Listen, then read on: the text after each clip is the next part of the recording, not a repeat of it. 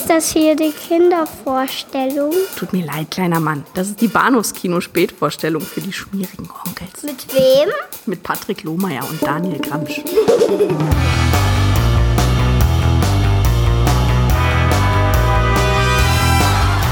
Hallo und herzlich willkommen zu Episode 277, Versuch Nummer 2. Die Aufnahme läuft. Juhu, mein Name ist Patrick Yay. und bei mir ist Daniel. Hallo.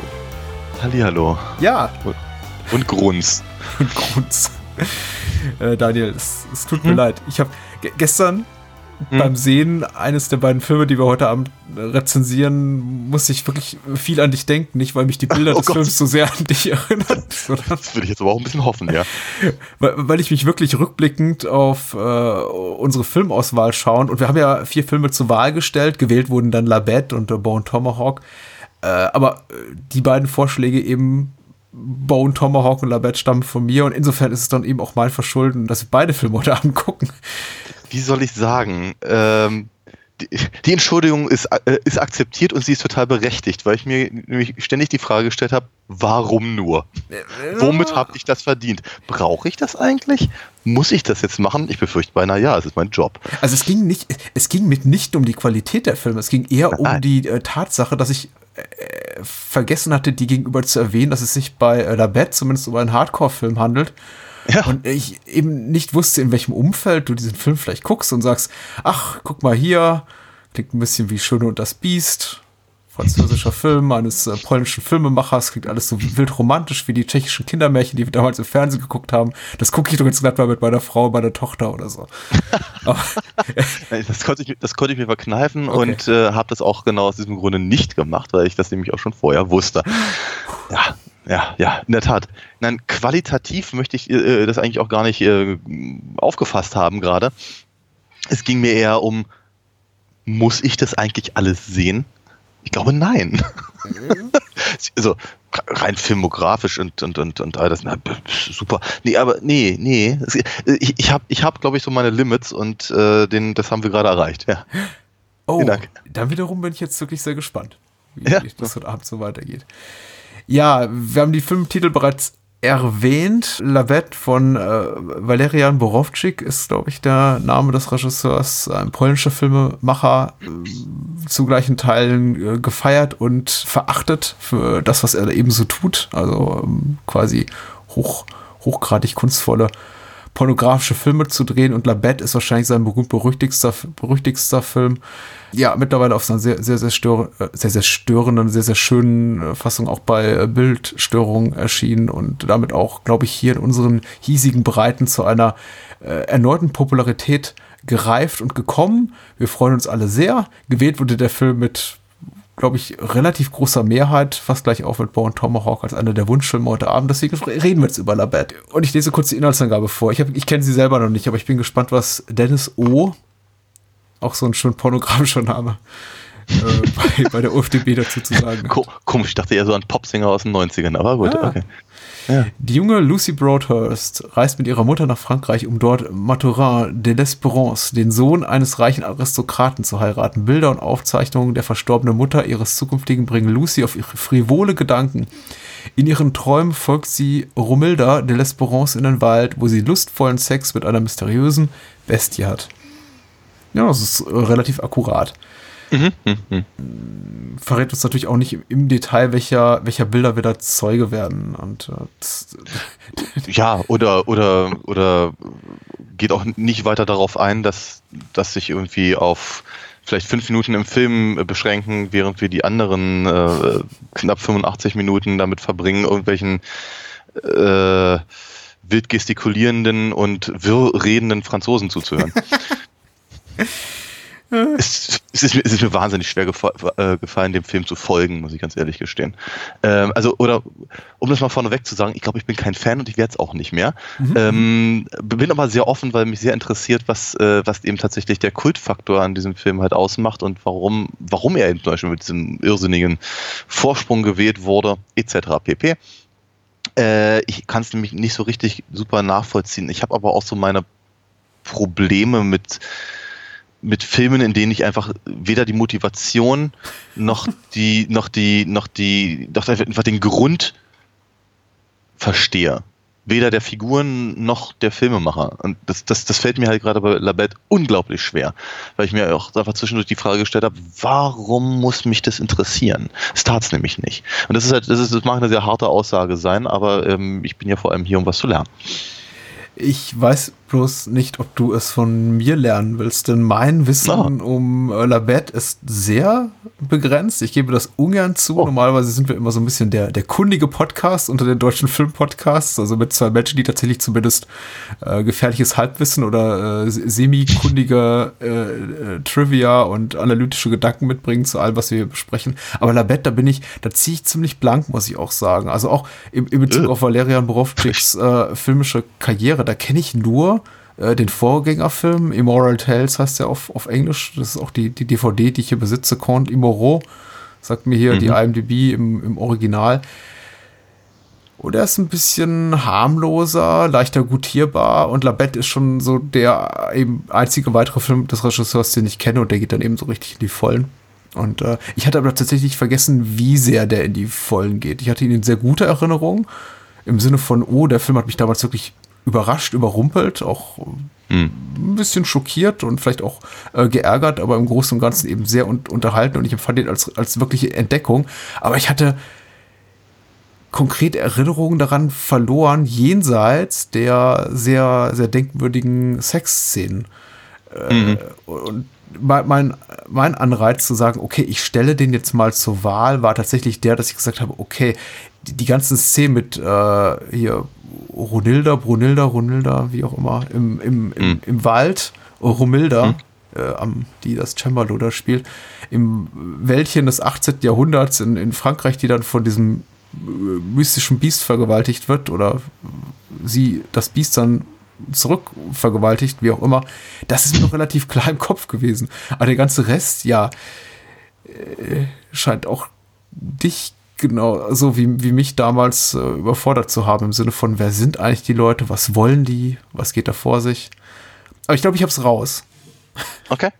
da bin ich mal gespannt. Äh, es geht es geht um sowas wie ein, nicht ein Erbstreit, aber quasi um ein Erbe, das nur angetreten kann unter der Bedingung, dass eben genau diese zwei Familienmitglieder verheiratet werden vor Sätzen einer gewissen Frist und äh, in dessen Zuge muss eben der äh, leicht geistig behinderte Protagonist oder einer der Protagonisten dieses Films, äh, Maturin, eben getauft werden. Das darf aber nur der, ich, ich glaube eigentlich nur der, der, der Onkel, am Ende macht es dann aber der Vater und den ganzen Film überwartet man auf die Ankunft des Kardinals, der wiederum der Bruder ist des äh, des, des, des Großonkels, der da irgendwann dann mhm. noch ablebt.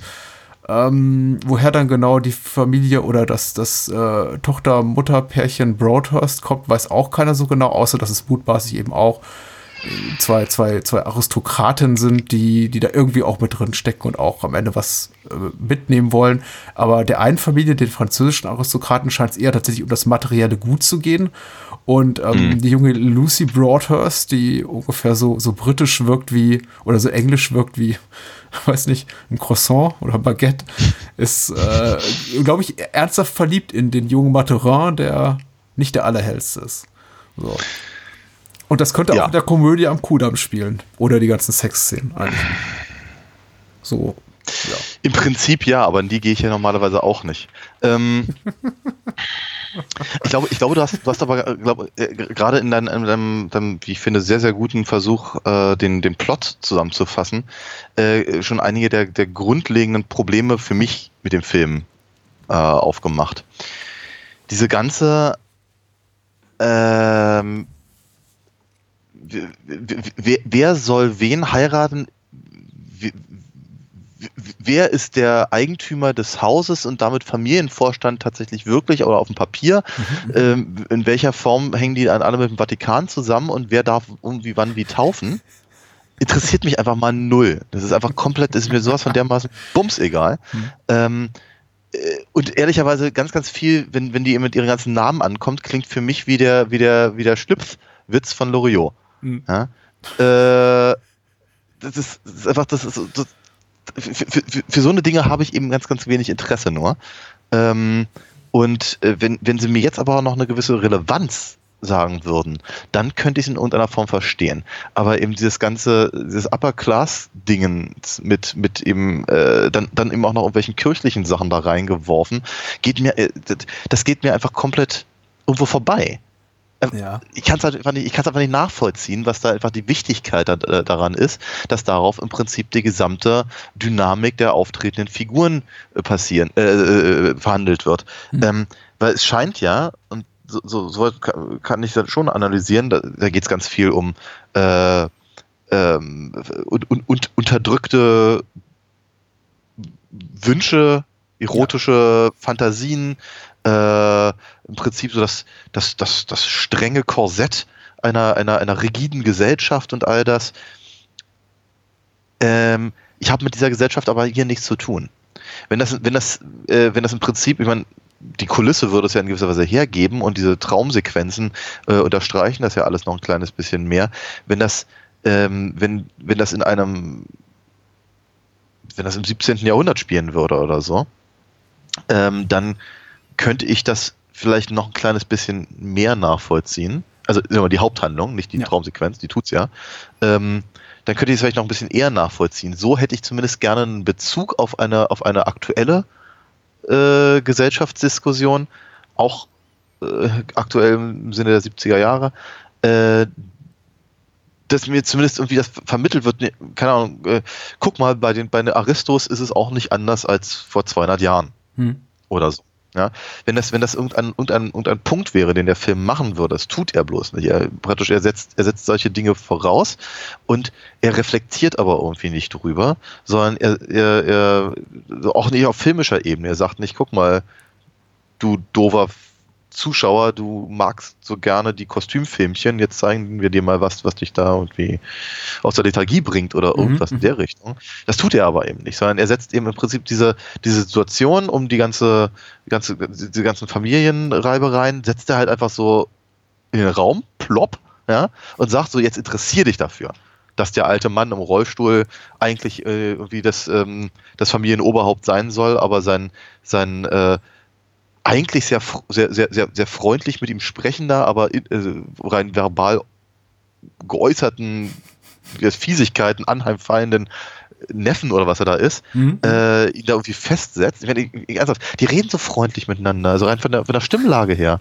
Das, was sie sagen, ist total fies, aber es ist komisch. Ja? Aber jetzt interessiert dich dafür, dass der da irgendwie quasi Gefangener ist in seinem, in seinem eigenen Haus, weil er sagt es ja auch fünfmal, und dass er nicht telefonieren kann mit seinem Onkel, der im Vatikan ist. Ja. Äh, sein Bruder, der im Vatikan ist. Dafür interessierst du dich jetzt mal bitte. Und ich sage, nein, tue ich nicht. Also, dann gib mir einen Grund, warum ich mich dafür interessieren mhm. soll. Die, die, die Figuren sind nicht interessant genug, die, äh, die, die äh, sind nicht sympathisch genug, ihre Situation äh, ist mir nicht vertraut genug. Und ich, und ich sehe, ich sehe keine, ich sehe keinen gesellschaftlichen Kommentar, der mich in irgendeiner Form berühren müsste. Mhm. Und ähm, dann, dann gibt's dann, dann eben diese, dann, dann äh, macht der Film eben gleich, gleich noch, noch so viele andere Fässer auf, ähm, die, die mich genauso wenig interessieren. Da kommen halt diese, ja, diese Stiff Upper Lip Damen aus England, äh, das kann, also da, da kann ich zumindest dieses, dieses Unterdrückte noch in gewisser Weise nachvollziehen, aber ich sehe keine, ich, ich, ich weiß einfach zu wenig von denen, als dass ich mich jetzt dafür interessieren müsste, warum die, äh, die, die, die, die junge Frau das irgendwie so total toll findet und welche äh, kruden, so vielen Bilder sich anzugucken. Hm. Also das kommt mir, das, das, das kommt so komplett aus dem blauen Dunst auf einmal ohne dass das in irgendeiner Form eine, eine, eine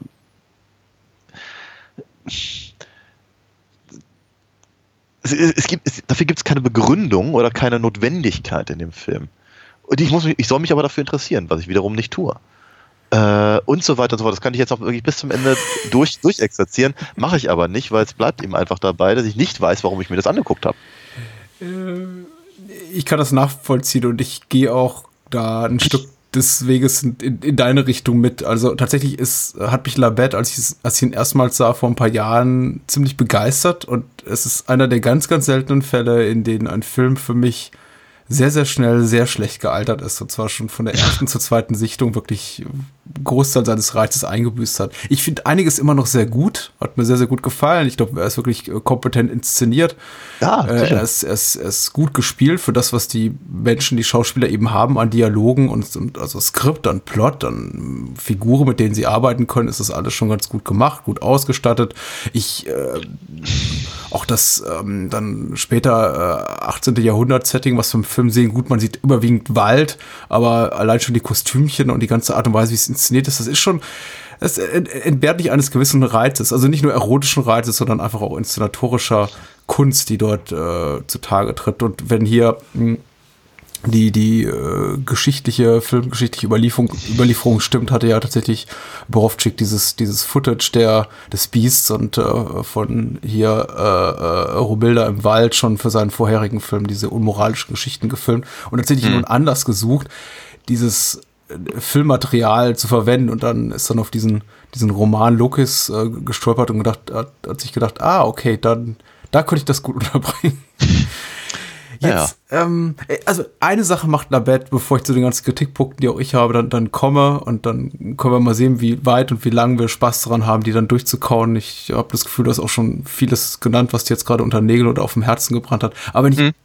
äh, finde, eine Sache macht Labette wirklich gut, dann ist es die, er ist wirklich aufrichtig, authentisch, provokant und kontrovers und hat mich wirklich, ähm, auch jetzt beim, beim wiederholten Sehen, stellenweise verstört ist das falsche Wort, aber wirklich schockiert? ein bisschen schockiert und ähm, na, also es, es, es ist sehr konfrontativ und aufrichtig verstörend teilweise in dem, was er eben zeigt. Nicht, weil es äh, in, in, in Sachen Extrembildern etwas ist, was wir doch nie zuvor gesehen haben. Ich denke, eine, mhm. eine Google-Suche nach äh, bestimmten Stichwörtern bringt dich weiter als alles, was der Film hier zeigen kann. Aber es ist eben so eine unangenehme Art und Art, Art der Sexualität, derer wir eben Zeuge werden. Eben dieses ganze, ja. wie, wie ist der äh, korrekte Fachbegriff dafür? Zo, Zoophilie, Zo, äh, ähm, naja. Ja. Äh, erregte Tiere. ähm, ja, äh, Bestiality, äh, weiß nicht, äh, Inzest, Inzest erspart uns der Film, glaube ich, aber es wird zum Beispiel auch stark an, angedeutet, dass der Priester, den wir hier antreffen im Film, auch durchaus mhm. se sexuelle Gelüste hegt für seine, es sind keine Ministrantenjunge, aber es sind zumindest zwei junge, zwei junge Herren im Alter von, ich denke mal so 13, 14, 15, die ihm da anvertraut wurden und die ja. eben gerne beim, beim, beim Klavier oder Cembalo äh, spielen zuguckt, aber man, mhm. sein, sein Blick verrät ihn da, da lüstet es mhm. ihm nach einigen mehr, als einfach nur der Musik zu lauschen. Es ja. ist einfach ein Film, der, also ohne sie, ohne diese ganzen Ereignisse, die wir da sehen, auch das, das, das, das, das Pferd mit dem erregierten Penis, was dann eine, eine, eine, eine Stute begattet und das geht ab über, zieht sich über die ersten 10, 12, 15 Minuten des Films. Mhm. Er zeigt uns eben diese Bilder, ohne das wirklich jemals mit, mit einem moralischen Zeigefinger oder in irgendeiner Art und Weise zu kommentieren, im Sinne von so, uh, das ist aber ganz schön frivol, was wir hier sehen und darf das sein? Sollte das nicht anders sein? Es mhm. ist eben ein Film, der uns einfach diese Bilder gibt, ohne äh, sie und die Figuren, die die Urheber sind dessen, was wir da sehen, jemals zu, zu bewerten im Sinne von, ach, das sind, das sind schlechte Menschen und äh, ihr, ihr solltet gefälligst dies oder das da, über die denken. Und das finde ich tatsächlich, das finde ich jetzt nicht, das ist jetzt nicht, nicht äh, dem Film irgendwie negativ anzurechnen, aber das finde ich, für mich als Zuschauer ist das erstmal schwer, schwer fassbar, weil ich mir dann doch noch insgeheim sowas ein bisschen wünsche wie eine ja, moralische Instanz wird auch schon zu weit gehen, aber jemand, der mich so als, als, als Regisseur oder als Autor dieses Films ein bisschen so durch den filmischen Text begleitet und mir sagt, wie ich was zu finden habe. Mhm. Ähm, Wünsche ich mir nicht immer, aber in dem Fall, ja, finde ich so ein bisschen merkwürdig, dass eben so Figuren auftauchen wie der pädophile Priester, der einfach so sein Ding da ausleben darf im beschränkten Maße und dann einfach irgendwann aus der Handlung verschwindet, ohne dass er jemals so eine, sowas hatte wie eine, wie eine Come-Uppens, also äh, irgendwie dafür, ja, ja, dafür zur Rechenschaft ja. gezogen wurde für das, was er tut. Oder dass es auch mal hm. vielleicht auch nur Wissen kommentiert wurde von einem der anderen Protagonisten. Das ist so, ah, okay, da ist ein, da ist ein pädophiler Priester.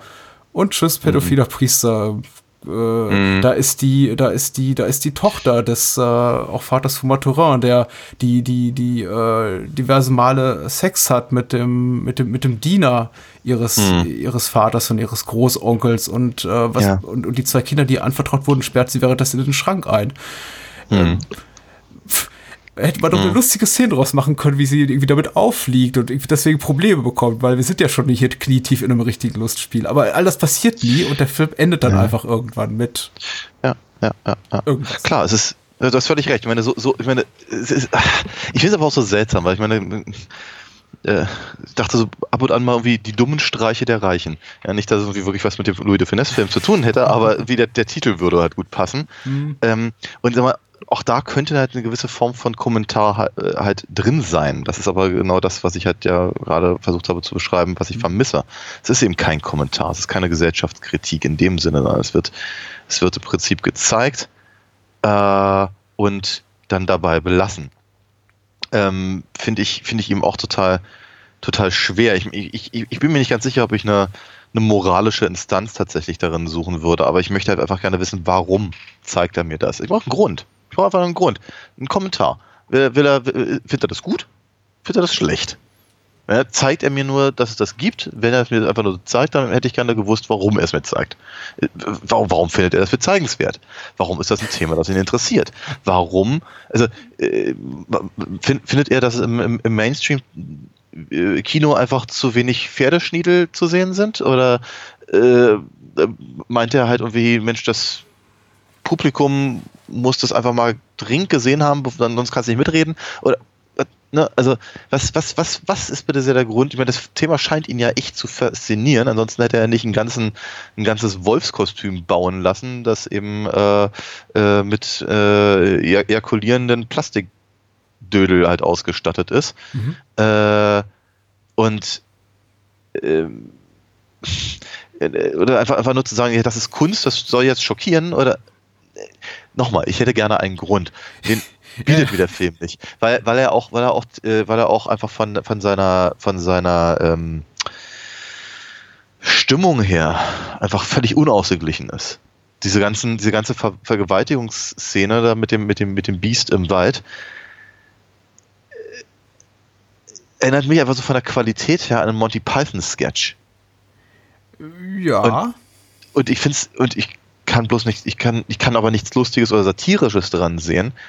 Äh, ich finde, ich finde es auch, ich finde es aber auch nicht, ich finde es aber auch nicht, nicht gruselig. Ich finde es vor allem nicht erotisch. Ähm, ich, ich weiß einfach nicht, was das mir zu sagen hat. Mhm. Also meine ursprüngliche Erwartungshaltung, und die hatte ich jetzt wieder, weil wie gesagt, ein Großteil des Plots äh, hatte ich einfach vergessen war, tatsächlich, dass das Biest im weitesten Sinne ein Kommentar ist auf die, äh, ja, auf die unterdrückte Sexualität vergangener Tage. Das möchte man doch mutmaßen. Ich meine, wenn man die erstmal so sieht, da ist man sich am Anfang noch gar nicht so sicher. Befindet man sich überhaupt in der Jetztzeit? Ja, tut man. Das sieht man dann spätestens erst zum ersten Mal dann, wenn man eben ein Telefon sieht. Das so 70er Jahre Telefonmodell ist und dann sieht, ah, okay, wir sind also nicht irgendwie in so einem äh, im, im, in viktorianischen Zeiten oder so sogar noch früher, nein, wir befinden uns in, im, im Hier und Jetzt und die sind einfach alle so ein bisschen äh, verhuscht und eben die klassischen, klassischen äh, verhuschten, etwas äh, spießigen Aristokraten, da kommt da bestimmt äh, das Thema zum Vorschein, weil wir uns ja hier einen Erotikfilm angucken, so viel weiß man ja auch im Vorfeld, äh, die, die, äh, die, die leben ihre Sexualität eben nicht offen aus und die haben all diese geheimen Sehnsüchte und Gelüste und äh, die kommen dann eben alle, die treten alle hervor und bringen sie in, in, in Probleme.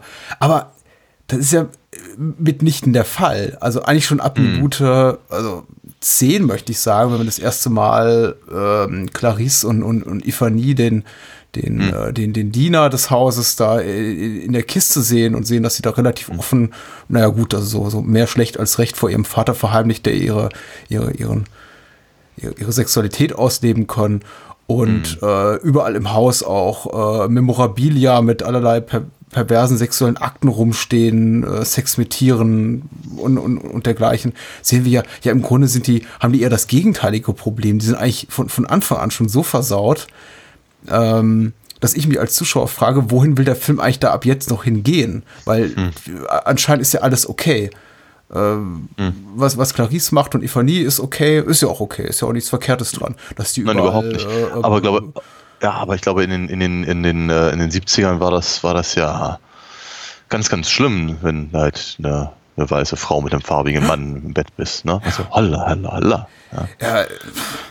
Ja, äh, aber ich, ich sag nur, der Film hat, der Film hat dramaturgisch nichts, worauf er aufbauen kann. Er kann diesen Nee, Schritt nicht nicht. weitergehen. Es ist im Grunde, als wenn, äh, ach, ich, äh, als wenn Braindead mit dem Rasenmäher-Massaker beginnen würde. Und Ja. was machst du danach noch? Es ist Ja. einfach, äh, genauso beginnt eben Labette schon mit sehr offenherzigen äh, sexuellen Akten, äh, pädophile Priester, äh, Tiere und weiß nicht, un, un, un, unzüchtige äh, Beziehungen involvierend und man hat eigentlich schon alles gesehen, so ungefähr nach den ersten 20, 30 Minuten. Und dann natürlich, klar, der Film toppt das am Ende nochmal mit dem, mit dem, mit dem, mit dem Beast. Aber da ist eben die, also da ist das Biest im Wald, das sich dann auf Romilda stürzt und sie dann wiederum auf das Biest und es quasi zu Tode ejakuliert, was irgendwie eine lustige Idee ist. Aber das sind eben auch wirklich tatsächlich nur netto Spielzeit 10 Minuten des Films und die tragen sich auch erst in der finalen halben Stunde zu. Und bis dahin habe ich mich als auch beim wiederholten Mal gucken gefragt, ja, stimmt. Eigentlich ist da ja nicht so viel jenseits von, die sind alle pervers und haben da irgendwas am Laufen. Ähm, und es gibt ja auch sowas klar wie, wie so ein Plotkonstrukt. Das ist sowieso eines der, der größten Missgriffe, finde ich, des Films. Überhaupt sowas wie ein, wie eine Storyline entwickeln zu wollen mit Figuren, die irgendwie unterschiedliche Ziele verfolgen und äh, Familienverflechtungen und ähm, unlauteres tun und wer hat was gegen wen und wer intrigierte gegen wen und am Ende mögen sich doch alle ganz gern. Es ist, ach, damit ist so ein, äh, ich finde ja letztendlich doch immer noch faszinierend, aber ich finde auch zutiefst problematisch in dem, was er tut und vollkommen unausgereift. Eher wie sowas, was man sich irgendwie mal so, so nachts im Suff hat einfallen lassen und irgendwie hat man es geschafft, am nächsten Tag einen Produzenten zu überzeugen dafür, dass er dafür, äh, weiß nicht, eine Million Franc gibt und äh, diesen Film drehen darf. Ja. Ja. Ich weiß es nicht. Ja, ich möchte auch gerne wissen, wie der Pitch dafür damals gelaufen ist, wenn es sowas, sowas gab, ja. Das ist ja, ich, ich frage mich, ja genau, er muss ja irgendwie in dieses, in dieses, in dieses, in dieses Meeting reingegangen sein, wo man jetzt, äh, ja genau, den Film dann pitcht und er hat wahrscheinlich diesen Ausschnitt, dieses Drehmaterial mitgebracht mit dem ähm, Mann im Beast-Kostüm und dem abgebrochenen Flaschenhals da im Unterleib und dann das ja auch noch ein gutes Stück wächst und dann ejakuliert und Romilda sich dann einreibt mit dem Ejakulat, bis es dann das, das Monster quasi ausge, ausgedörrt ist, entsaftet. Und ähm, da muss es ja einen Moment gegeben haben, an dem ein, ein, ein Produzent oder ein Vertreter eines Filmstudios gesagt hat, ja, doch, machen wir. Äh, Was gut ist, was für die Zeit spricht, vielleicht auch für den Regisseur oder Studio und überhaupt die Filmkultur des Jahres 1975 oder 74, als der Film gedreht wurde, aber ähm, mich jetzt eben auch ein bisschen ratlos zurücklässt. Ja. Gucken wir uns mehr von Valerian Borowczyk an in der Zukunft. Muss ich? Ähm, ja. Hm. Okay. Ich weiß. Ähm, Nee, ich auch nicht. äh, ist, ich kann nicht verneinen, dass mich einige, Moment, einige Momente authentisch amüsiert haben. Ich fand irgendwie der, der, der ganze Versuch des Großonkels da mit seinem Bruder im, im, im Vatikan, da mit dem Kardinal in Kontakt zu treten, fand ich, fand ich sehr lustig. Ich finde den Ko Kommentar von Materin am Anfang auch sehr lustig, als er mit seinem Vater spricht und dann zu seinem Vater am Telefon sagt, hier, äh, sprich nicht so laut am Telefon, du, du störst meine Pferde. Ähm, Oder der komplett korrupte äh, Priester, der dann am Ende noch meint, irgendwelche Weisheiten loslassen zu dürfen, anscheinend tiefgehendes Wissen darüber, wie, wie Menschen mit Tieren kopulieren können, was er sich, wer weiß, wo angelesen hat oder vielleicht auch selber praktiziert hat. Also es gibt schon so Momente, in denen ich wirklich, in denen ich wirklich nicht nur schmunzeln, sondern auch lachen musste, aber es ist ein, es ist ein wirklich, also ein Film, den ich ungern einfach so empfehlen wollen würde. Irgendwie. Ja. Ja. Darauf können wir uns, glaube ich, einigen. Ja, ich, ich, ich, ich glaube, ich habe gar kein Schlusswort zu dem, Ich habe, glaube ich, alles, alles gesagt, was ich dazu sagen Das ist in Ordnung. Vielleicht hast du ein bisschen mehr zu sagen zu deiner Website, wo man mehr von dir findet und dich vielleicht auch ein bisschen unterstützen kann, wenn man denn möchte. Uns. Ja, ich würde mich da sehr darüber freuen, wenn das jemand täte, nämlich ähm, alinafox.de. Ähm, da plane ich demnächst auch mal wieder ein bisschen mehr zu machen. Äh, aber auf jeden Fall geht es da um eine, um meine Comicfigur. Man kann diese Comics natürlich auch bestellen, werden von mir wahnsinnig gerne zugeschickt mit einer Zeichnung und einer Signatur und anderen Goodies, wenn sie hier noch rumliegen. Wenn das nicht reicht, dann kann man natürlich auch noch auf comicwerk.de gehen, da sieht man nämlich noch ganz viele Zeichnungen anderer Leute. Und meine Wenigkeit, beziehungsweise auch uns, denn indirekt tut man dafür natürlich auch was für das Kernprogramm, nämlich den Bahnhofskino Podcast, ist äh, einfach auch mal nach der Bahnhofskino Extended Edition zu suchen bei iTunes, Spotify, TuneIn, sonst wo oder einfach im Blog nachzugucken. Die Extended Edition ist ein Spin-off-Format dieses Podcasts und da habe ich äh, jede Woche interessante Filmgespräche mit wechselnden Gästen und jetzt auch ganz neu einen monatlichen Game of Thrones Podcast. Äh, wir wagen uns tatsächlich mal dran und ich gucke hier mit meiner lieben, geschätzten Gästin und Freundin Anne-Kathrin jeden Monat eine Staffel Game of Thrones. Wir rezensieren die. Also es ist so, so, so ein Wundertütenpaket. Gerne mal reingucken, reinhören, meine ich. Und äh, spenden wie gewohnt unter paypal.me slash Bahnhofskino und den ein oder anderen Taler loswerden für Hostingkosten, Filmakquisekosten, Lebenszeitkosten und ähm, ja, all die Kosten, äh, die wir stemmen müssen hier für dieses wöchentliche Programm. Ja. Daniel und ich. Ja. Ich würde das auch sehr unterstützen, ja. ja. Ich finde meine Notizen zu Bone Tomahawk nicht mehr. Aber ah. das, das, das macht nichts. Ich habe den Film, glaube ich, ausreichend oft gesehen, um etwas darüber sagen zu können. Auf jeden Fall ein Film, zu dem ich ein, ein innigeres Verhältnis äh, prägt, beziehungsweise ich ein innigeres, innigeres Verhältnis habe als zu La Bette. Denn Bone Tomahawk habe ich jetzt schon das vierte Mal genossen.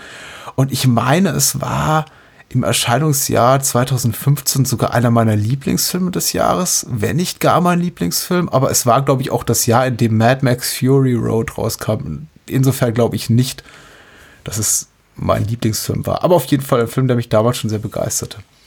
Ja, ich, äh, ich erinnere mich auf jeden Fall, äh, da, dass, dass, dass du ganz begeistert erzählt hast, ja. Ja, ich glaube, die Begeisterung teilen viele, deswegen wurde er mutmaßlich auch für diesen heutigen Abend gewählt. Und äh, mhm. ich lese mal kurz hier die Inhaltsangabe vor, bevor wir dann einige hoffentlich treffende kritische Worte zu dem Film finden. Sie lauten, als der Gauner Purvis in dem Städtchen Bright Hope auftaucht, ahnen dessen Bewohner noch nicht, dass ihnen großer Ärger droht und sperren ihn ein, nachdem sie ihn beim Vergraben von Diebesgut erwischen. Doch zuvor hatte Purvis noch die heilige Stätte eines Indianerstamms entweiht, dessen Mitglieder ihn jagen, im Gefängnis aufspüren und zusammen mit dem Hilfs-Sheriff Nick und der Ärztin Samantha entführen Sheriff Franklin Hunt, Samanthas Mann Arthur, der Hilfs-Sheriff Chicory und der Veteran John Bruder bilden einen Rettungstrupp, um die Iren heimzuholen und folgen dem mörderischen kannibalischen Entführer, Entführern bis in deren Territorium. Jetzt gibt es Inhaltsangaben mit wenigen oder gar keinen Namen und dann gibt es solche wie diese hier gerade, was ich glaube, Hörer dieses Podcasts, die Bone Tomahawk noch nicht kennen, ein bisschen überfordern dürfte.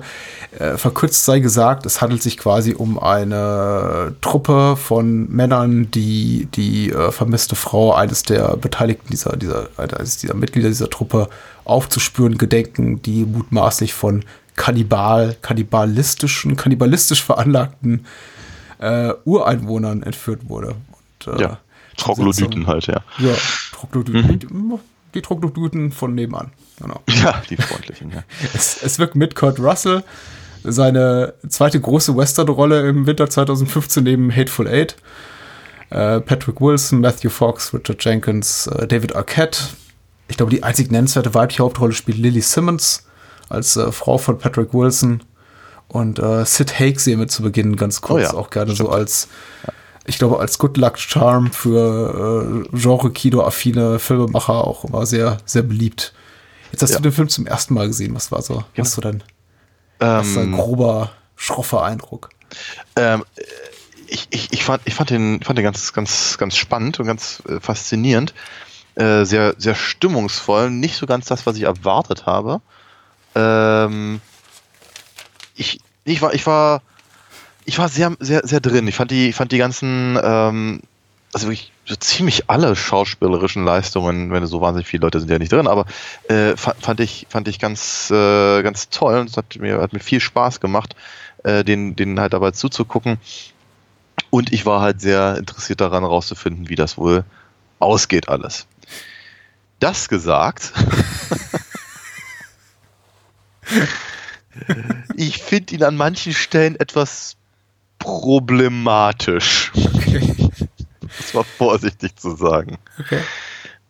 Genau, aber erzähl mir doch einfach mal, mal äh, was, warum das eben einer der Filme ist, die dich halt so sehr fasziniert haben, ah. als, als er rauskam. Ah. Ich wusste hm? wenig über den Film. Ich habe ihn sehr, sehr, sehr früh gesehen. Im Rahmen, entweder muss es eine Sneak Preview gewesen sein es, oder, oder eine Presseverführung. Ich hatte auf jeden Fall die Möglichkeit, ihn, ihn zu sehen, bevor er hierzulande leider ja nur direkt im, im, im Stream und auf DVD und Blu-ray erschien. Denn eine Kinoauswertung gab es ja für Born Tomahawk nicht. Offenbar dann auch der, der Verleih so gesagt, gegen The Hateful Eight können wir eh nicht anstecken, gegen den neuen Tarantino. Lass uns den einfach mal nur auf nur auf DVD rausbringen. Und so war es dann eben. Ich wusste äh, im Vorfeld nichts außer eben der Altersfreigabe, die auf, auf der so eine saftige FSK 18 äh, Flatsche äh, klebte.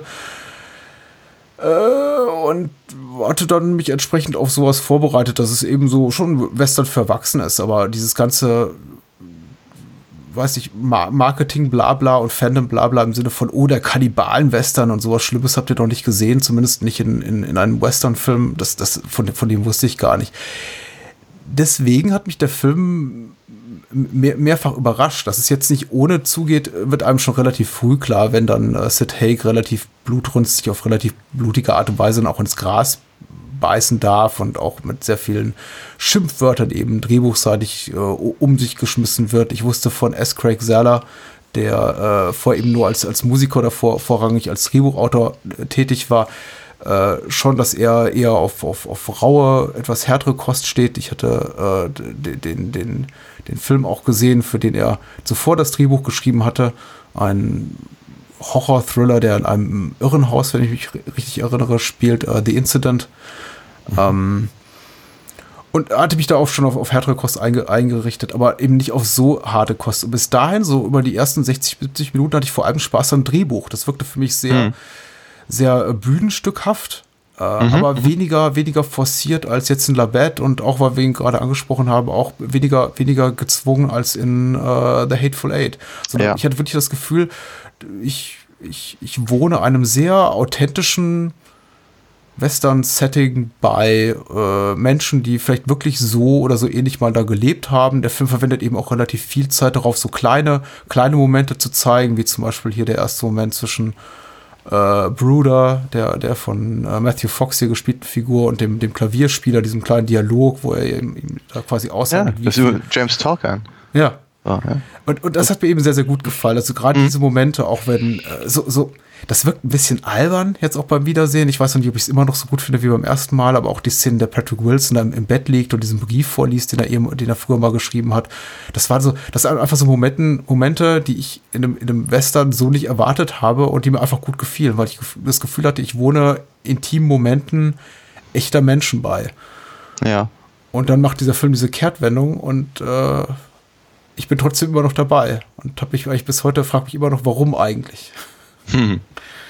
Aber ja, das, äh, also der Film hat vieles, vieles von dem, was mich anspricht, sehr, sehr, sehr gute schauspielerische Leistungen, ein, ein Genre, was ich grundsätzlich mag, äh, blutrünstige Fiesitäten, mhm. äh, ich finde, ein überwiegend gutes Skript mit ein paar kleineren Ausnahmen. Er ist politisch fragwürdig, darauf werden wir sicher gleich noch ein bisschen zu sprechen. Das war das, was ich mit problematisch ja. meinte gerade, ja. Und mhm. äh, da kannst du auch gerne wieder übernehmen. äh, also vor allem schließe ich mich erstmal erstmal komplett an. Das ist wirklich, es ist, es ist, es ist toll. Also äh, äh, Kurt Russell, du hast natürlich völlig recht. Ich meine, er sieht aus wie ein Hateful Eight und äh, passt irgendwie alles gerade gerade sehr sehr schön oder passte damals glaube ich gerade sehr schön. Vielleicht hat er sich auch einfach gar nicht gar nicht umfrisieren müssen zwischen zwei Filmen. ähm, alles, alles sehr, sehr cool. Patrick Wilson fand ich äh, einfach sehr ange angenehm äh, mal wieder zu sehen. Äh, es, es, es, es, fun es funktioniert und du hast völlig recht. Ich meine, diese, diese, ich, ich dachte halt erst, oh, haben, haben, sie, haben sie kein Geld gehabt, weil, weiß ich, diese, die Stadt wirkt jetzt eben nicht sehr, äh, die wirkt einfach nicht sehr voll. Du siehst, du siehst von der Stadt relativ wenig. Ähm, also im Prinzip so, so, ein bisschen was, wie keine Ahnung, so das, das Backlot irgendwie von, von, was war's, Paramount? Ja. Gerade noch so an, an, an äh, ähm, Western-Aufbauten noch irgendwie rumzustehen hatte, hat man halt einfach genutzt. Also, du hast die Antwort bereits darauf gegeben, der Film ist extrem low budget und in, in 21 Tagen gedreht. Das ist schon eine Ah, ja. Leistung für einen über Oh, ja. zweistündigen Spielfilm. Oh ja, das, das äh, es passt. Genau. Ähm, aber es funktioniert eben wirklich sehr, sehr, sehr, sehr schön. Also ich habe, äh, ich, ich freue mich halt sehr über diese ganzen äh, kleinen Sachen, die eben, naja, das, das, das, das, das äh, Frontier-Leben halt dann doch Mhm. irgendwie einfach mal wieder in einem etwas anderem äh, Kontext zeigt, als halt einfach immer nur episch. Ähm, fand, ich, fand ich halt einfach echt sympathisch. Natürlich freue ich mich eben, Leute wie Sid Haig zu sehen. Und brauch, brauchte eine, eine, etwa eine Minute, dass ich mir. Das, das ist doch jetzt nicht äh, David Arquette, oder? Hm. Ich meine, ist, ist, unlängst habe ich mich gefragt, was eigentlich mit dem? Also, ist der eigentlich abgeblieben? Ja, dann wusste ich es auf einmal. Ähm, nee, und genau diese ganzen Sachen, die haben mich halt einfach sehr gefreut, war, war das ziemlich, ziemlich cool, sehr, sehr schön. Ähm, die äh, die politische Komponente, die du gerade erwähnt hast, die ist mir halt wirklich sauer aufgestoßen, weil ich sie eben auch für nicht, ich halte sie für nicht haltbar und ich halte sie für, für äh, schwierig in diesem, in diesem undefinierten oder, oder, oder unkommentierten Ja. äh, Status. Ne? Ich meine, hier ähm, Matthew Fox prahlt halt ständig damit, äh, wie, wie, viel, wie viele Rothäute er äh, erlegt hat. Äh, und ähm, ist, ist sich eben, also er hat, er, offenkundig hat er ein ganz, ganz leichtes Problem damit zuzugeben, dass er eben auch Frauen und Kinder umgebracht hat. Mhm. Äh, er hat allerdings kein Problem damit, sie umzubringen. Was seltsam ist. Und äh, hier Chicory ist irgendwie der, der, die einzige halbwegs nachvollziehbare moralische Instanz, Mhm. der, der das eben nicht so toll findet, aber sich auch nicht so richtig traut, ihm halt irgendwie mal die Stirn zu bieten. Was eine interessante Grundkonstellation ist, die man vielleicht noch ein kleines bisschen mehr hätte, hätte ausloten können. Das wäre einfach noch interessanter gewesen. Aber das Gemeine ist, also das, was, was, was, was halt so, was irgendwie so runterfällt bei der ganzen Sache, ist, dass man am Ende der ganzen Geschichte so ein bisschen das Gefühl hat, äh, Broder hat recht. Das finde ich Ja. halt so, so, so, so fies. Ne? Dass das, das dadurch denn seine, seine diese, die, die, die sehr unangenehme Art, die er an den Tag legt, die, ähm, die, Sprüche, die der so zwischendurch reißt und irgendwie halt seine Prahlereien, äh, sch- scheinen, scheinen ja eben der, der, der, der, der Suchtruppe, dem, dem Suchtrupp ja tatsächlich zu helfen. Und es scheint gerechtfertigt zu sein, weil eben die Troglodyten, die er da trifft, eben wirklich äh, sehr, sehr, sehr unangenehme Zeitgenossen sind. Ähm, nicht, dass es ihm persönlich was großartig nützen würde, weil so richtig glorreich geht er nicht zugrunde. Äh, aber hat diese, dass, dass, dass das eben komplett ignoriert bleibt, eben auch gerade von der, von, von den beiden Figuren, die, ähm, die als, naja, sagen wir mal, Hauptidentifikationscharaktere dienen, also Kurt Russell und Patrick Wilson, äh, finde ich, finde ich schon schwierig. Ähm, ich finde auch die, die, die auch äh, die ganze die ganze Darstellung der Troglodyten, aber da würde ich gerne, gerne später kommen, finde ich auch ausnehmend problematisch. Vorher würde ich gerne noch mal was ganz anderes sagen, weil es mir so gerade gerade einfällt, nämlich ähm, äh, ich finde ich finde das finde es ein bisschen schade, äh, weil das bisschen, was man von der Stadt sieht, hat ganz viel Charme und, und, und gefällt mir sehr gut. Ich Mhm. äh, äh, hätte gerne noch mehr gewusst über diese ganze Konstellation mit dem, mit dem Bürgermeister und seiner Frau. Das war Sean Young, oder? Ja. Ja. Ja. Also auch, auch, auch so eine Schauspielerin, wo man sich halt irgendwie alle paar Jahre mal fragt, was ist eigentlich aus der geworden? Ähm, und Ja, ja, ähm, Mike, Michael Paré hat auch eine, eine ganz, ganz kleine Rolle. Das ist äh, ganz, ganz Ja. merkwürdig. Also der Film ist ein Sammelsurium an, an Schauspielern äh, der, der Marke. Ach, die, ach der. ja. Hast du nicht gesehen, sind sie wieder weg. Ja. Ja, ja, genau. Äh, Finde ich, finde ich aber irgendwie halt ganz, ganz, äh, ganz, ganz, ganz knuffig. Äh, und das, das, das hätte ich einfach gerne noch ein bisschen mehr gewusst. Also auch diese, äh, äh, auch die Rolle vom, vom, vom äh, Professor genannten ähm, äh, äh, hier Native American, äh, de- de- den, den sie eben offenkundig bei Indianerfragen konsultieren, aber auch nicht so richtig nett behandeln. das, das, das ist eine Menge drin. Warum, schade, dass der nicht noch mit auf der, bei, beim, ja. beim Suchtrupp dabei war und sowas. Also ich habe ich hab das Gefühl, da, da, steckt, da stecken ganz, ganz viele Ideen drin, die dann letztendlich leider eben nicht weitergeführt werden äh, zugunsten anderer toller Sachen, bei denen ich eigentlich ganz froh bin, dass sie sie weitergeführt haben. Ja, weil ich meine, diese, diese ganze, das ganze Setting äh, der Stadt wird ja im Prinzip nach pff, keiner halben Stunde komplett verlassen und du siehst halt wirklich dann nur noch diese vier Leute, unter, die unterwegs sind. Ja. Und das alleine ist ja spannend genug. Ja, dann, um das andere auch alles aus, auszuführen, hätte man vermutlich nochmal eine Stunde gebraucht in dem Film. Mhm. Und ich, ich hätte nicht mal was dagegen gehabt, diese Stunde zu sehen, wohlgemerkt. Mhm. Ich weiß nicht, ob ich dazu irgendwas Sinnstiftendes beitragen kann. Ich sehe, was du meinst. Ich habe das auch stellenweise bedauert, in dem Sinne, dass ich da eben Figuren sehe, von denen ich mich äh, hinsichtlich derer ich mich schon frage, was treibt die um, was ist deren Geschichte, will ich vielleicht sogar mehr von denen sehen, in einigen Fällen kann ich das bejahen. Ähm, es ist für mich auf jeden Fall, also gewinnbringend für die Atmosphäre, für das ganze Gefühl, dass ich hier wirklich ein authentisches Setting vor mir habe. Es ist, ja, wenn ich es negativ betrachten will, wirkt es stellenweise so, als hätte, als, als hätte es hier ein Drehbuch gegeben für möglicherweise dreistündiges Epos und man hätte ja. das äh, gerade zu Beginn eben auf eine, eine halbe Stunde dann runtergekürzt. Hm. Äh, ja. Ich, ich, denke, die, die, äh, die zweite Hälfte des Films ist so stark, dass sie mich weitgehend vergessen macht, das, was ich im ersten, in, in der ersten Hälfte des Films vermisse. Tatsächlich sind mir auch ganz die, die, die Dynamiken, die die Figuren dazu treibt, das zu machen, was sie tun und äh, auch den Figuren zu trauen, denen sie dann eben trauen, wie zum Beispiel Bruder, der ein grenzwertig soziopathisches Mega-Arschloch zu sein scheint, äh, ja. Äh, macht es auch so ein bisschen schwierig. Aber äh, tatsächlich, äh, der, wie gesagt, der, der Abgang ist so äh, enervierend, schockierend, haarsträubend, mitreißend, mhm. dass ich äh, gerne bereit bin, darüber hinwegzusehen.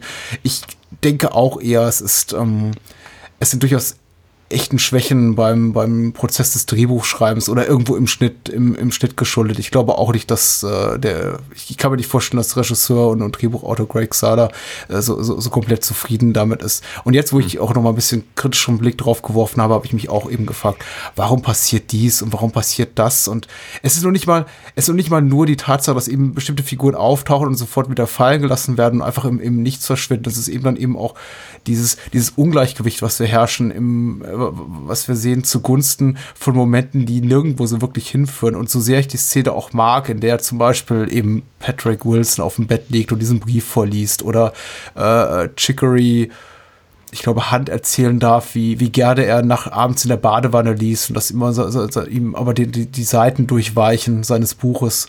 Ja, ja. Ähm, so, so sehr ich das schätze, denke ich jetzt auch bei, wenn ich ein bisschen kritischer drauf blicke, ja, vielleicht hätte man da aber auch, weiß ich nicht, sich die fünf Minuten nehmen können und stattdessen vielleicht mal erklären können, warum genau sie eigentlich John Bruder immer noch trauen, obwohl er nicht besonders vertrauenswürdig wirkt oder vielleicht auch noch mal so ein bisschen äh, uns mehr zu verraten über die über das, was die, die Troglodyten da zu dem treibt, was sie da tun, wobei ich nicht glaube, dass da eben viel zu holen ist. Ähm, Nein, vermutlich, verm vermutlich nicht. Nein, nein, nein. Aber es hätte mich auch interessiert. es ist, äh, wie gesagt, ich glaube, das ist so, das ist so der Elefant im Raum. Über den müssen wir, glaube ich, ganz, ganz kurz mal, mal reden. Es ist ausnehmend rassistisch. Ähm, es ist, es ist, es ist natürlich, sagen wir mal, es ist im, ähm, es ist im ist rassistisch in, in dem Sinne, wie der Großteil der, West der, der, der klassischen Hollywood-Western rassistisch war. Ja, wobei ich fast glaube, dass es eher einer, einer etwas anderen, ähm, einer etwas anderen Genrekonvention mhm. folgt. Äh, Gerade eben, also das, das, das, was eben die, die, die, die Höhlenbewohner da eben mit, mit, mit Nick anstellen, das erinnerte mich halt echt so teilweise an, an, an so alte Johnny Weissmüller ähm, Tarzan-Geschichten. Ja, wenn dann irgendwie die, die, wenn, wenn, wenn dann die Safari äh, irgendwie an Bäume gebunden und in der Mitte durchgetrennt wurden, wenn die Bäume auseinander schwangen und so eine Scherze. Ja. Äh, also von daher so der, der, der, der, der Kannibale an sich. Ähm, Im im Abenteuer-Genre ist ja, es ist äh, hat Tradition, ähm, hat auch eine, eine, eine ganz klare Funktion. Also wir sagen so dieses, das, das klassische Wir gegen die, das, der Reiz des Exotischen, gleichzeitig die Angst vor dem Unbekannten, äh, äh, die, die, die, die, die Verordnung der eigenen Zivilisation und äh, das, das, das findet sich halt in diesem, in diesem Topos halt irgendwie wieder und möchte eigentlich nur ganz, ganz kurz an, an äh, das das ist natürlich, das ist hochinteressant, wenn man das eben in den Kontext eines Western setzt. Das kann man nämlich durchaus machen. Das ist völlig in Ordnung, sich über genau diese Themen Gedanken zu machen. Aber dass sie, ich meine, ich glaube, wenn ich mich recht entsinne, und mhm. man mag mich, man mag mich korrigieren, wenn ich da falsch liege, aber ich glaube, sie haben sich viel Mühe gegeben, dass eben, dass die, dass diese, dass die, äh, dass die Troglodyten eben nicht unbedingt äh, dezidiert indianisch sind. Ja. Es, sind, es sind eben keine, keine, also es, sind, es wird nicht wirklich Zeit darauf verwendet, um rauszufinden, wer sie sind, woher sie kommen, warum sie tun, was sie da tun. Mhm. Rein theoretisch müssen es aber eben keine Natives sein. Ja, ja klar. Äh, sie sehen auch eigentlich nicht so richtig danach aus. Ich meine, die Tatsache, dass eben hier der Professor den, den, den Pfeil erkennt, und eben auf diesen Stamm halt im Prinzip hinweist, äh, bringt ja gerade hier Sheriff Hunt eben auf die Idee, dass es eben ähm, halt Indians sind. Mhm. Ähm, und letztendlich wird das auch nicht mehr großartig weiter angezweifelt. Mhm. Der, der, dieser, dieser, äh, der eben unter den, unter den anderen Stadtbewohnern lebende Native American scheint ja eine Koryphäe zu sein auf genau diesem Gebiet. Ja. Er kennt das eben, der weiß das, ähm, aber er sagt auch gleich, dass es eben kein, es ist keiner seiner, seiner, seiner Leute, es ist kein, nicht sein Tribe halt, ne? Ähm, oder, oder eben äh, ähnlicher, äh, ähnliche Formulierung findet er. Dennoch, dennoch ist es natürlich so, äh, wir, also rein theoretisch, es hätten, das, das könnten rein theoretisch auch einfach irgendwelche Siedler sein, die auf dem Weg mhm. nach Westen mhm. halt und wieder mhm. gestrandet sind und äh, degenerieren im Prinzip. Ja? ja. Das, das könnt, hätte man auch so machen können, haben sie aber nicht. Ja? Und äh, äh, sie, ganz, ganz im Gegenteil, sie entmenschlichen sie komplett. Ja? Durch diese, durch, durch, durch äh, die Art und Weise, wie sie, wie sie sich bewegen, die Art und Weise, wie sie, dass sie halt eigentlich gar nicht kommunizieren, außer durch Brülllaute, die sie durch äh, vermutlich aus Knochen stammenden Instrumente irgendwie sich einpflanzen und sowas in der Richtung, indem sie einfach sich, sich komplett unhuman benehmen, äh, werden sie im Prinzip das, die, die, die, die, haben tatsächlich mehr Ähnlichkeit mit dem Predator als mit, äh, mit, mit ja. den Indianern aus, aus regulären äh, Western-Filmen. Ähm, und gleichzeitig macht er aber eben trotzdem diese, diese, diese Dichotomie halt auf ne, sie, sie, sie, sie, sie es, ist, äh, es, es, es, gab äh, durchaus äh, Stämme, die eben in Höhen gelebt haben. Und mhm. äh, der Professor erkennt das, äh, also weiß darüber als einziger da in der Truppe, ähm, also in, dem, in, der, in der Stadt äh, und so weiter und so fort. Also er macht das halt schon auf, diese, diese, diese, diese Pandora-Büchse, aber er schließt sie nicht wirklich. Man lässt das einfach so stehen und ihm wird ent entmenschlicht halt praktisch mehr oder weniger Ureinwohner, die halt reduziert werden auf eben diesen bösartigen, inhumanen, Kannibalismus getriebenen, geisterhaften, diese geisterhafte Erscheinung, die kommen irgendwie aus dem Busch gesprungen, wie der, mhm. wie der, wie der unsichtbare Indianer aus den drei Amigos, ja. Und äh, das ist halt, äh, ich, ich, ich, ich finde das als wirklich schwierig. Das ist, das ist ein ganz, ganz problematischer Plotpunkt, der eben auch nicht gelöst wird, sondern einfach nur die, die, die guten Weißen, äh, die aber eben offenkundig, die, die, die ja, die, die nicht ohne Makel sind, ja, aber die, die können sich dann dagegen durchsetzen und dann da äh, irgendwie nach Hause humpeln. Mhm. Ich bin etwas anderer Meinung, ohne, glaube okay. ich, auch nur einem einzigen der Punkte, die du gerade angeführt hast, widersprechen zu können. Ich, ich finde, okay. das ist äh, vollkommen legitim. Alles, was, was du sagst, kann man so sehen. Ich glaube, der Film ist nicht so in seiner in seinen Deutungsmöglichkeiten so geschlossen wie du es jetzt hier schilderst. Also ich habe das Okay. nicht ganz so als als ganz so extrem empfunden, aber vielleicht bin ich da einfach auch zu zu nachlässig oder zu gutmütig oder einfach weil ich das das Tempo und die Dramaturgie des Films so mitreißend finde und die Optik auch und, und auch der Score, die ist, der ist toll. Ja, ja, ja, ja. Ähm, Also, und, äh, und da gebe ich dir im Übrigen auch komplett recht, ja. Mhm. Vielleicht verzeihe ich dem Film zu sehr. Ich- finde tatsächlich, also dieses ganze Thema, sind das Indianer oder ist das sonst wer? X, wissen wir nicht. Wird äh, die, die, die Antwort auf die Frage wird uns eigentlich nie gegeben. Es wird gemutmaßt, es könnte sich um einen Stamm von Ureinwohnern halten, handeln. Es spricht vieles dafür, aber nichts definitiv. Die, äh, unsere Wahrnehmung als Zuschauer, dass es sich um, um Indianer, fucking Indians, was es ich, handelt, ist äh, Redskins, ist äh, hauptsächlich davon geprägt, was eben die, die Figuren so von sich geben an rassistischen Sprüchen, allen voran äh, John Bruder hier, die Matthew Fox-Figur, der ist aber wiederum auch so überwiegend unsympathisch gezeichnet, dass man ihn eigentlich nicht als die, Institution. ja genau, die, die wertende moralische Instanz äh, benennen kann, der es sich irgendwie zu folgen oder zu, zu vertrauen lohnt. Genau, das, ist, das ist einfach keine, kein, kein, keine Institution für das, äh, was, was wir als, als, als gut und richtig betrachten oder ich, ich zumindest, äh, du hast vorhin gesagt, äh, du hast von geisterhaften Erscheinungen geredet und da, da ist, da, da liegt auch so meine Wahrnehmung. Also für mich sind diese, äh, sind die äh, Troglodyten ganz eindeutig ein fantastisches Element in einem Film, der sich zu, äh, spätestens dann, wenn wir eben wirklich en Detail Zeuge werden dessen, was diese, diese, diese, diese wilden Fabelwesen da so verursachen, äh, die, die, die Ebene des äh, realen, wahren, vielleicht sogar historisch verbürgten verlassen und uns komplett in, in, in fantastisches Terrain begeben. Ja. Das, äh, das, der, der, allein allein darin, wie, wie die rumlaufen, die ganze Kluft, dieses ganze, der, der, dem einen, der, der eine hat sich quasi so, so Hörner durch die Wangen gepierst, der, der, der Anführer der Troglodyten. Also nichts an der Aufmachung dessen erinnert mich daran, an irgendwelche Lore oder ähm, Bilder von authentischen amerikanischen Ureinwohnern, die ich Klar. entweder in äh, Geschichtsbüchern gesehen habe oder auch nur in Western, die einen besonders authentischen Anspruch haben. Also nichts Klar. davon ist da wirklich, äh, assoziiere ich äh, mit, mit, mit, mit Indianern und dann kann ein, ein, ein, ein John Bruder noch so oft sagen, ja, das sind, das sind, das sind Indianer. Für mich sind die, sind die näher an den, an den Morlocks aus der Zeitmaschine. Natürlich, als, ja. ja.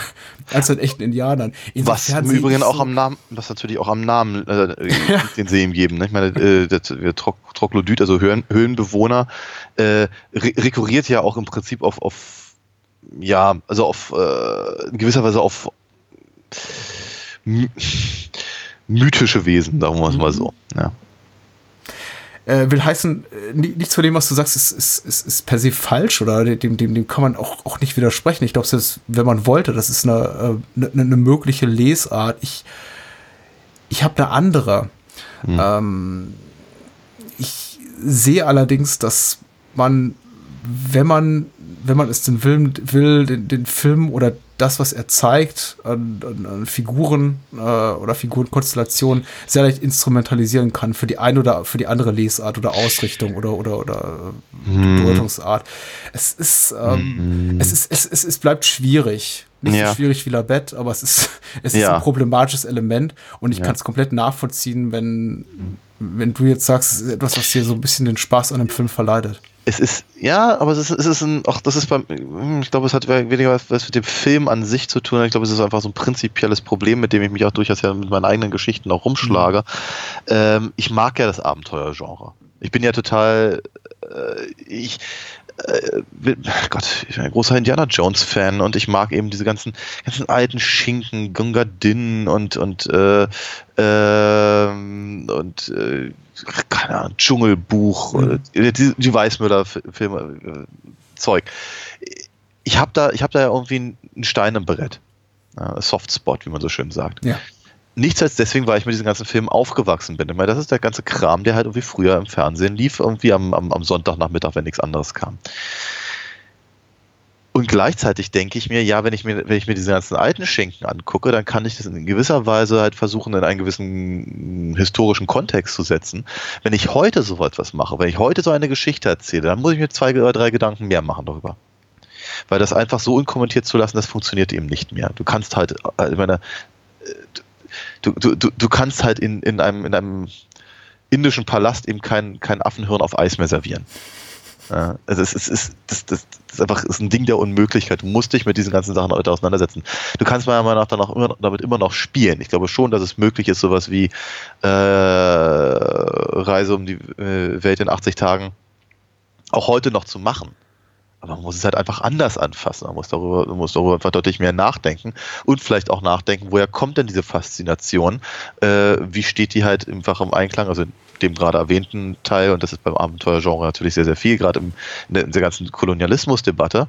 Hier bei Bone Tomahawk äh, denke ich mir, sie, also sie, sie, sie, sie, sie machen ja kein, kein, kein Roy Rogers Western oder Gene mhm. Autry oder sowas, ja, sondern äh, was, was, was sie schon machen, das siehst du an der ganzen Kleidung, die die da tragen, äh, die Art und Weise, wie sie sich unterhalten, wie halt die Gesellschaft dieser Stadt halt aufgebaut ist, soweit wir sie sehen, sieht man schon, dass sie einen modernen Western aufbauen wollen. Ja, da rennt halt keiner rum mit Fransen an, den, an der Jacke und mit, mit äh, äh, Karohemd. Ähm, das heißt, also das ist schon deutlich eher ver, ver, verbunden eben einer, einer einer, einer aktuellen Reflexion über ja. den Western und über das Genre an sich. Hm. Ja. Jetzt erwarte ich nicht unbedingt von, von so einem Film wie, dass, dass, dass er nun wirklich im Prinzip die gesamte äh, französische Filmwissenschaft der 50er, 60er Jahre da irgendwie runterdekliniert. Aber ich hätte schon ganz gern, dass er sich halt im Prinzip mit diesen ganzen Sachen auseinandersetzt, die eben in einem Western wichtig sind. Und wir hatten darüber lang und ausführlich gesprochen, als wir Heaven's Gate hatten. Ähm, Im Prinzip dieser, dieser, dieser Gründungsmythos. Und der wird erwähnt. Ja, Samantha, die, die, die, die Frau von, von äh, Patrick, ja, Patrick Wilson, Wilson ja. ja äh, oh, O'Dwyer oder so ähnlich, ne? Ja. ja. Ähm, die, die, die sagt ja, äh, äh, sie redet ja von Life on the Frontier. Na, sie ist sich dessen bewusst. Sie sieht sich als, als, als, als Frau in einem, in, einem, in einem Beruf, in dem sie offenkundig nicht ganz ernst genommen wird, was man auch erfährt in dem Film, äh, eben auch der Gefahr bewusst, in der sie sich da äh, befinden und resigniert halt äh, ähm, in, in, in Anbetracht der, der der direkten Bedrohung, in der sie da in diesem Käfig äh, sitzt. Das heißt, praktisch, diese Momente hat der Film ja durchaus. Und dann hätte ich eben auch ganz gerne, wenn sie sich eben mit, mit diesen, äh, diesen, diesen Gründungsmythen oder, oder eben Frontier-Mythen auch einfach noch ein bisschen weiter auseinandersetzen und nicht einfach nur ab, ab einer bestimmten Stelle und wird, das ist ja rein filmisch, das ist ja wirklich wundervoll gemacht und die schauspielerische Leistung ist super und so. Aber ich hätte trotzdem ganz gerne, dass sie eben sagen würden, okay, und jetzt denken mhm. wir einfach mal drüber nach, was wir hier tun und nicht einfach sagen, okay, wir haben noch eine halbe Stunde Film, jetzt, jetzt bringen wir mal hier exotische Kannibalenmonster, die auch vom, die, die, keine Ahnung, auch äh, von einem Planeten aus der Nähe des Mars kommen könnten. Mhm. Ja, das, das, das, damit, damit, damit schießt sich für mich der Fuß, äh, der Film in den Fuß. Ja. Na, ich glaube, jetzt, jetzt auch mit dem, mit dem Wissen über The Incident und Brawl in Cellblock 99, insbesondere letzteren, finde find ich, finde ich auch sehr toll äh, vorbelastet. Äh, denke ich schon, dass das eigentlich der, also der wahrscheinlich kreative Ausgangspunkt der Urknall war für Craig Sala, diesen Film zu machen. Das war nicht, ja. wir machen jetzt mal, wir zeichnen das authentische Bild einer, einer, einer, einer Frontier Town irgendwie Ende des 19. Jahrhunderts nach, ohne lustige ja. Kostüme, sondern mit echten, authentischen Figuren. Nee, ich glaube tatsächlich stand das als, erstes dieses, okay, Troglodyten spalten Menschen im, im Vordergrund und mal gucken, wie wir da hinkommen. Kann ja. ich mir nur vorst so, so, vorstellen, nachdem ich jetzt ja. Brawl in Cellblock 99 in seinen anderen Film gesehen habe. Ja.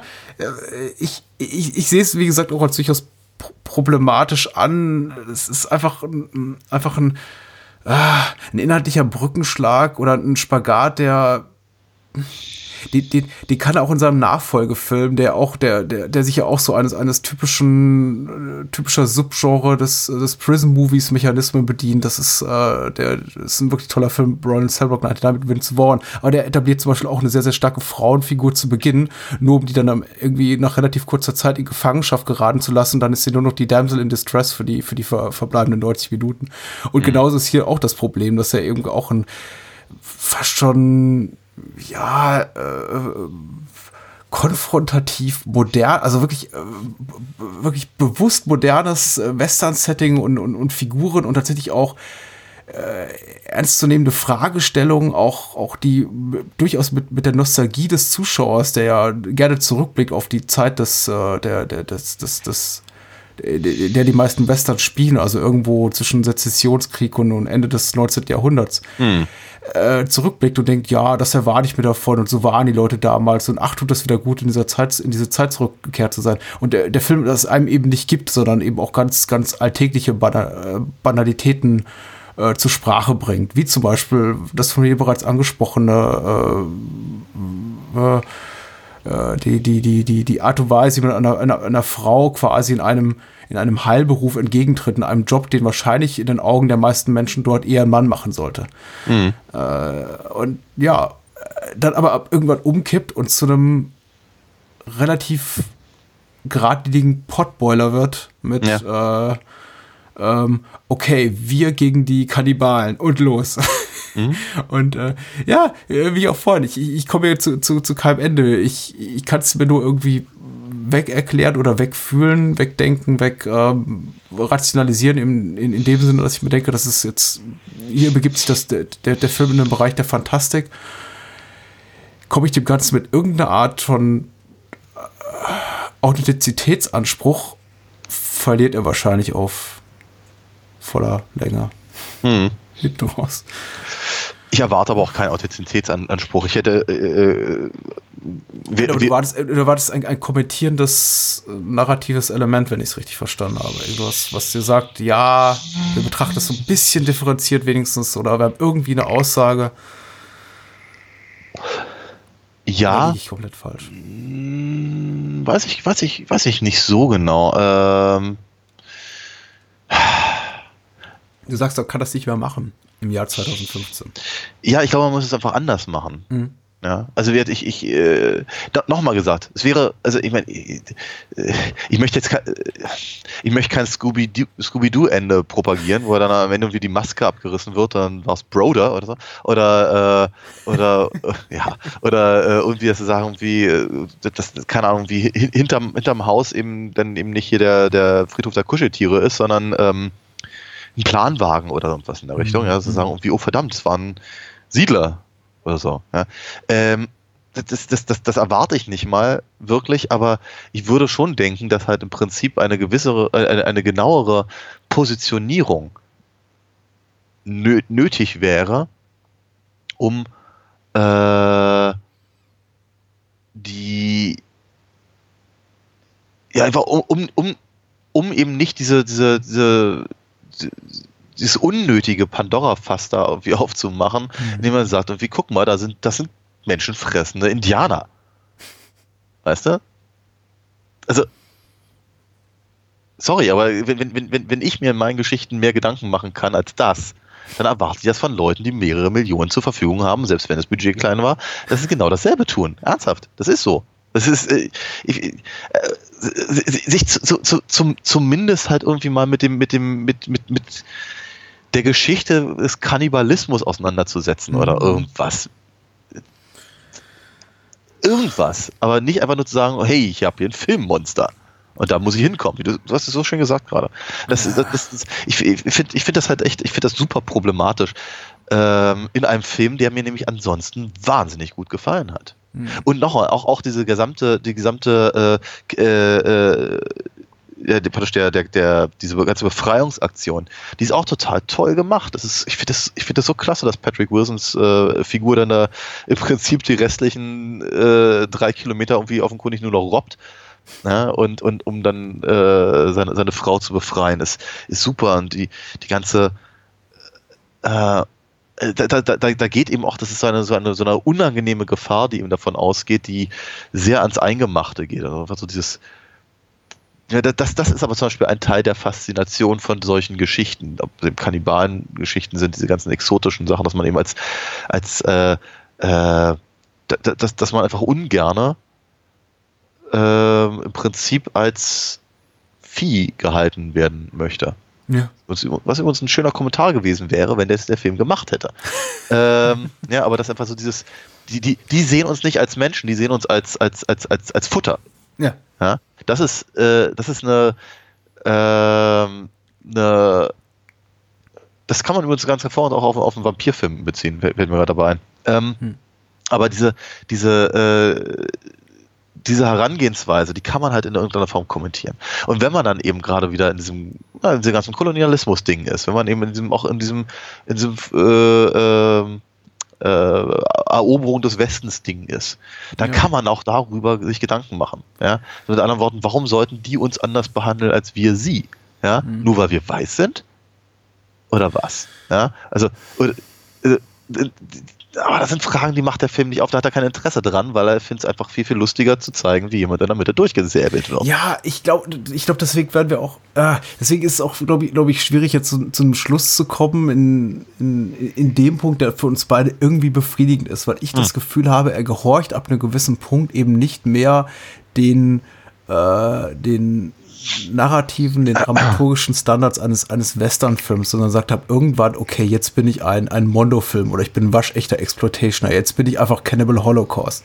Und äh, Cannibal Holocaust fragte die, die, die Macher vor äh, äh, knapp 40 Jahren auch niemand, ja, ihr wisst aber schon, dass das jetzt nicht wirklich so ist, dass jetzt da nicht die, die, die Leute im, im, im, südamerikanischen Dschungel da Leute kochen und pfählen. Ja, nun ist Äh, das aber, die- nun ist das aber hier kein Mondo-Film und es ist nicht 40 Jahre her. Ja. eben. Ja, die Fragen würden wir uns eben damals nicht stellen. Aber ich äh, vermute, das ist jetzt keine Rechtfertigung oder irgendwie, ähm, äh, weiß nicht, Se- Segnung dessen, also im Sinne von, von, von Validierung dessen, wa- was Craig Sala macht. Wenn man das scheiße findet, kann man es gerne scheiße finden.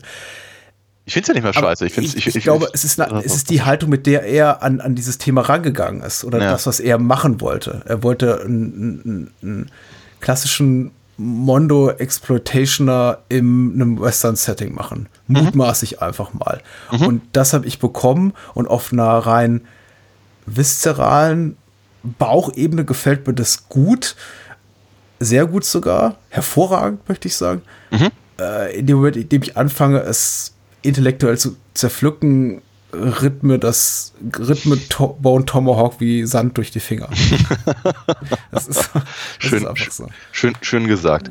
Ähm, ja, wie gesagt, als, als äh, ver- ver- vers versöhnlicher äh, weiß ich gar nicht, ob ich da werden möchte, aber wird, es ist eben, der Film ist wahnsinnig spannend, der ist super gut gemacht.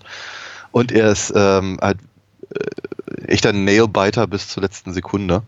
Also wirklich, und zwar wirklich ernsthaft bis zur letzten Sekunde, wenn, wenn, wenn eben äh, äh, äh, Chicory dann eben äh, im Prinzip äh, noch auf der auf der auf der Audioebene halt das äh, die ähm, wie sagt man den ähm, äh, das ja im Prinzip das Ende der Geschichte von von von Sheriff Hunt halt mitbekommt. Äh, das das ist schon das ist echt cool. Das ist so- es ist äh, sehr sehr sehr sehr clever gemacht, ja. Ja. Und ist eben handwerklich auch tatsächlich so gut, dass selbst wenn man diese Vorbehalte hat, die man, wie gesagt, jetzt haben wir schon extra erwähnt, auch, auch, auch haben kann, dass man, glaube ich, auch äh, trotzdem nicht verleihen kann, selbst Kritiker des Films, dass der Film eben auch, äh, ja, auf, auf, auf künstlerischer Ebene wirklich, wirklich gut Oh ja. ist. Vor allem in Anbetracht der, der, der wirklich kurzen, kurzen Drehzeit. Der, der Score ist toll. Ich mag diese, diese, diese, diese orchestrale Begleitung hier durch Streicher, wenn sie durch, so durch die Prärie zieht. Ich finde auch der, dieses, dieses Song über den Endcredit, den Song über den Endcredits eigentlich ganz gelungen.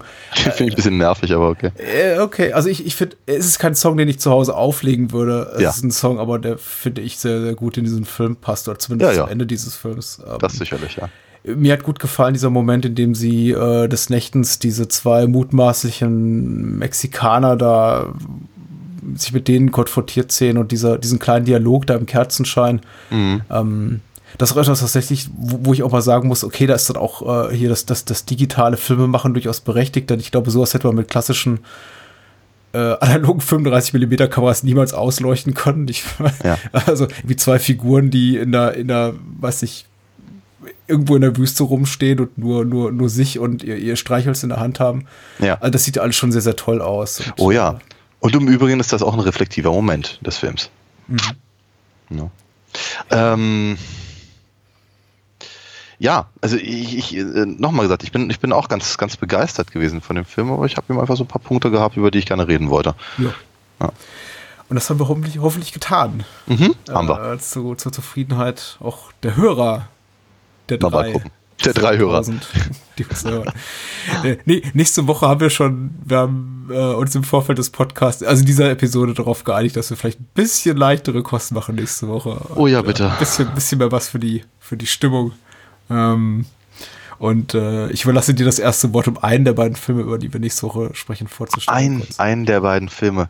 Kannst du Äh, beide machen. Ich kann auch gerne beide machen. Nee, nee, nee, ich nehme einen. Das ist, das ist doch schön. Ähm, äh, hatten wir lange und öfter schon mal drüber gesprochen, ob wir den halt mal machen wollen. Jetzt ist es soweit. Wir unterhalten uns über Teen Wolf. Ja. Mit Michael J. Fox aus dem Jahr 1900 und ich glaube 84.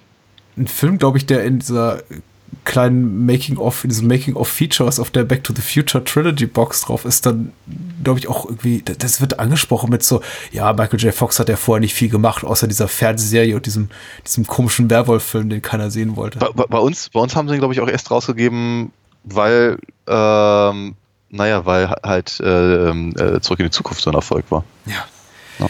Äh, zum Zweiten sprechen wir über einen indirekten Vorläufer, ja doch, der thematisch einiges gemein hat mit äh, Teen Wolf. Wir sprechen über I Was a Teenage Werewolf. Ähm, der Tod hat schwarze Krallen zu Deutsch. Eine American International Pictures Produktion aus dem Jahr 57 mit Michael Landon in der Ja. Hauptrolle. Tim, Sein, Tim Engel auf Erden, ja. sein großer, großer Durchbruch. Ja. Oder? Ja. Weil Engel auf Erden? Nein. Der Teenage Werewolf. Ja, ich denke schon, ja. Äh, wir freuen uns sehr darauf. Mal wieder ein paar Werwölfe. Hat man lange nicht. In der Tat. Ich sag mal, mit Wolfsgeheul, gute Nacht. Au. Bis dann.